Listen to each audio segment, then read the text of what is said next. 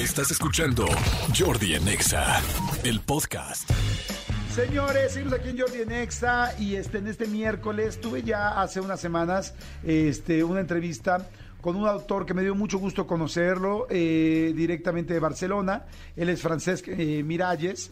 eh, y bueno, tiene un libro nuevo que está fantástico. Él es licenciado en filosofía y hizo un libro muy interesante que se llama 20 preguntas existenciales. Ya lo escucharon aquí, pero seguramente habrá mucha gente nueva que no lo escuchó. 20 preguntas existenciales cuyas respuestas pueden cambiar tu vida. Francesc, ¿cómo estás? Muy contento de volver aquí y estar con todos estos amigos de este programa fantástico. Ah, yo también estoy bien contento. Fíjate que la vez pasada me encantó escuchar porque eh, Francesc lo que hizo fue un libro con estas 20 preguntas existenciales, las top 10, o bueno, las top 20, de, como las más importantes o las más recurrentes, quisiera decir. Este, pero para la gente que no escuchó la entrevista pasada, ¿les puedes platicar un poco cómo están conformadas las respuestas? Sí, son 20 preguntas que seguro que alguna vez se han hecho, en las que, no sé, nos preguntamos, por ejemplo, qué hay después de la muerte. Porque hay gente que tiene suerte en el amor y otra que parece que siempre elige a las personas inadecuadas. ¿Por qué me siento solo en medio de una ciudad como la capital de México, que hay tantos millones, pero en cambio te puedes sentir muy solo o te puedes sentir incomprendido o aislado. Mm, ¿Dónde está el destino? Ah, ¿Es algo externo a nosotros o podemos influir en él? Ah, ¿El propósito? Ah, ¿Por qué a veces sentimos que el dolor del mundo nos supera y vemos las noticias y nos quedamos tristes y parece que no podemos salir de ahí, ¿no? Pues trata de todas esas cuestiones que yo creo que forman parte del arte de vivir y que yo diría que desde que tenemos uso de razón desde los 10, 11 años nos empezamos a formularlas y que nos van a acompañar el resto de la vida, porque cada pregunta que aparece pues nos lleva un poco fuera de la zona de confort y a explorar nuevas posibilidades. Exactamente, pues me encanta, me encanta porque además, como lo dije la vez pasada, el formato está muy amigable, muy cercano.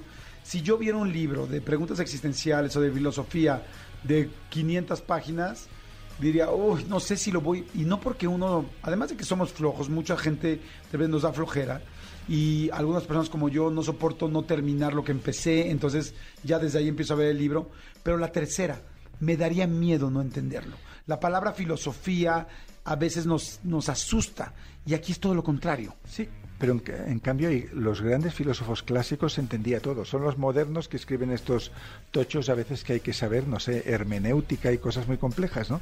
Pero esto, este formato de, de este libro de 20 preguntas existenciales me viene de mi época de editor. Yo trabajé 3, 4 años de editor de autoayuda en una eh, editorial que tenía sede en Barcelona y en México, que era Océano. Y recuerdo que nos llevaban manuscritos de 500 páginas que yo me ponía a leerlos y yo pensaba, lo que quiere decir este autor se puede poner en cinco páginas y todo lo otro son notas al pie, referencias, repeticiones. Entonces, cuando yo empecé a escribir libros de crecimiento personal, intenté ser sintético, ¿no? Sabiendo que la gente hoy en día tiene poco tiempo porque nos hemos de repartir en muchas tareas.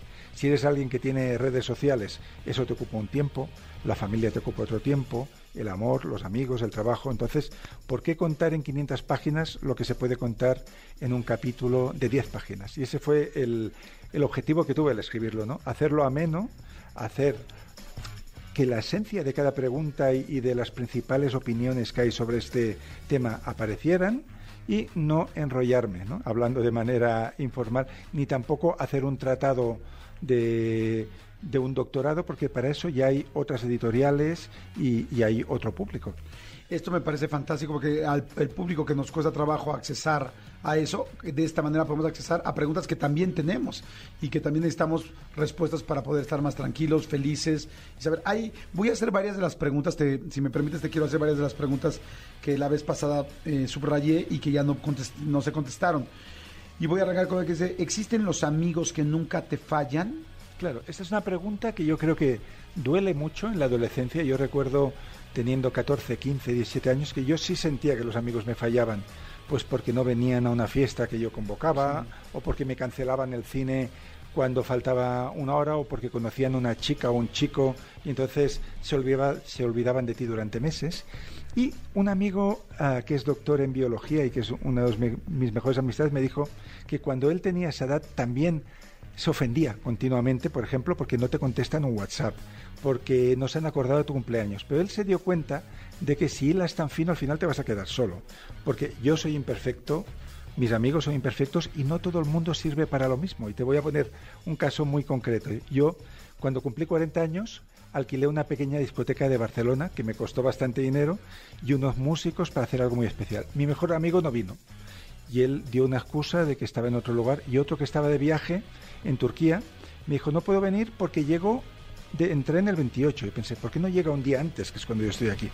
Pero luego con los accidentes que nos pasan en la vida me di cuenta que cuando tú te caes en un hoyo, cuando caes en el pozo, quizás aquellos que no venían a las fiestas son los primeros que van a llamarte a las 4 de la madrugada o van a estar en la puerta de tu casa para ayudarte. Entonces, no todo el mundo sirve para lo mismo. Hay amigos que son para divertirse, hay amigos que son para ver el fútbol, hay amigos que son para los momentos importantes y hay amigos que tienen, por ejemplo, la misión de ayudarte a ir más allá en tu proyecto. Entonces, esperar que una pareja o que un amigo te dé todo, como una máquina dispensadora que te proporciona todo lo que deseas, es una falsa idea de amistad. Entonces, amistad que comparte léxico con amor es aceptación. Yo tengo que saber ver quién tengo delante, aceptar quién es y no pedirle lo que no tiene, sino estar contento con lo que sí compartimos, que seguro que hay un campo en el que podemos interactuar. Claro, me encanta, qué buena respuesta, me, me encanta. Yo creo que todos hemos preguntado alguna vez por qué no viene,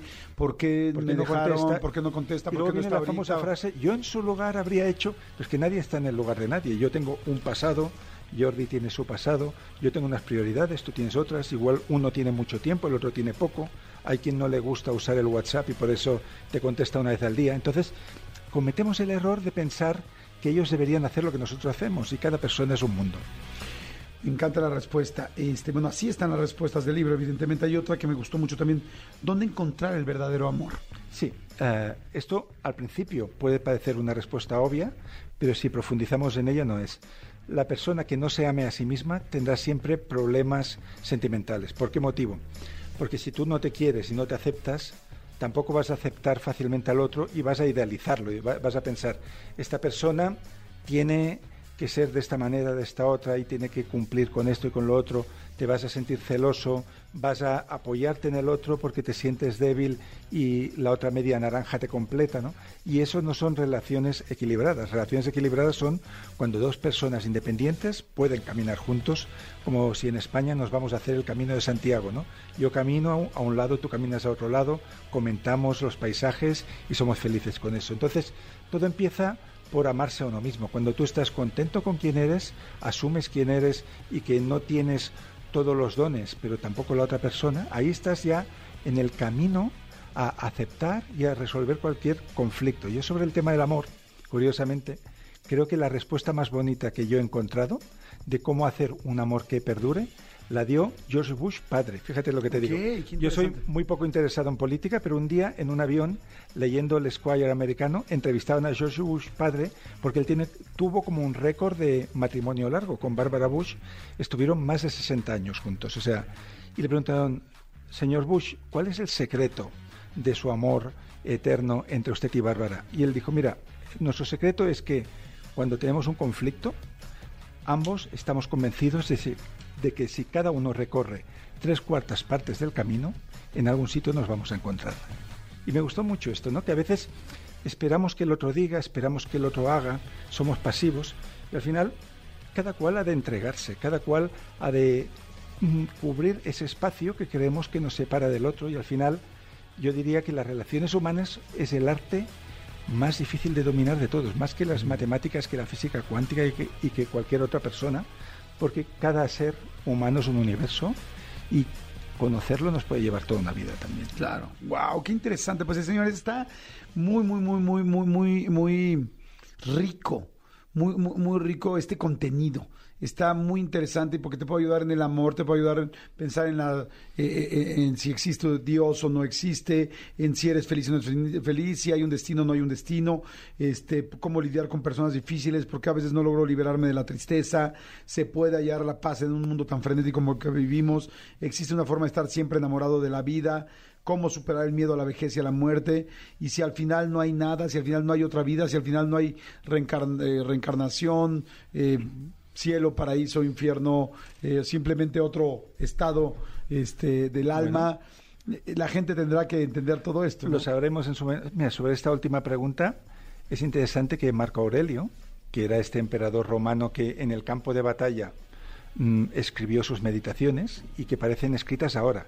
Él decía que el miedo a la muerte es falso, no existe. Él decía, en realidad el miedo que dice la gente que tiene a morirse lo que encubre es el miedo a no haber vivido, a que tú llegues al final de tu vida y digas, quise hacer esto, quise hacer lo otro, me gustaría haber estado más con mis hijos, me gustaría haber estado más con mis amigos, me gustaría haber amado, haber viajado. Entonces el miedo a muerte lo que esconde es ese terror a no haber cumplido con lo que realmente nosotros queríamos hacer y la vida esperaba de nosotros. Wow, bueno, está interesantísimo. El libro está en todas las librerías, ¿no? Está en Gandhi, está en Porrúa, está en Sanborn seguramente también, seguro está en todos lados, ¿no? Sí, en todos lados y pueden ir a su librería física o pedirlo ah, para que lo lleven a casa en papel o en libro electrónico también y espero que lo disfruten como yo he disfrutado esta conversación no, contigo. Gracias, Francesca. Yo también, la verdad, la disfruté muchísimo. Se llama 20 preguntas existenciales. La editorial es Kairos con K este, pero pongan 20 preguntas existenciales, Francesc Miralles, y este, y en Amazon es una gran opción. Aquí que hay tanta gente que nos escucha de toda la República Mexicana, de Estados Unidos, de Centroamérica, de tantos lugares, este, pídanlo por Amazon. En Amazon los libros no generan ningún impuesto, te llegan en un día, en dos días, y hay muchas ciudades muy chiquitas que no tienen una librería cerca, muchas, muchas, o que simplemente quieren la facilidad de mañana que amanezca el libro en tu casa. Entonces, Eso es una este gran ventaja que tenemos respecto a nuestros padres y nuestros abuelos. Yo recuerdo de pequeño pedir un libro y te llamaba la librería al cabo de tres semanas o te decían, mira, está agotado, no lo vas a poder tener. ¿no? Y ahora tenemos más acceso al conocimiento que nunca y tenemos que aprovecharlo. Claro, gracias Francesc. 20 preguntas existenciales, pídanlo ya y estoy seguro que les va a gustar tanto como a mí me está gustando. Gracias, muchas gracias. Escúchanos en vivo de lunes a viernes a las 10 de la mañana en XFM 104.9.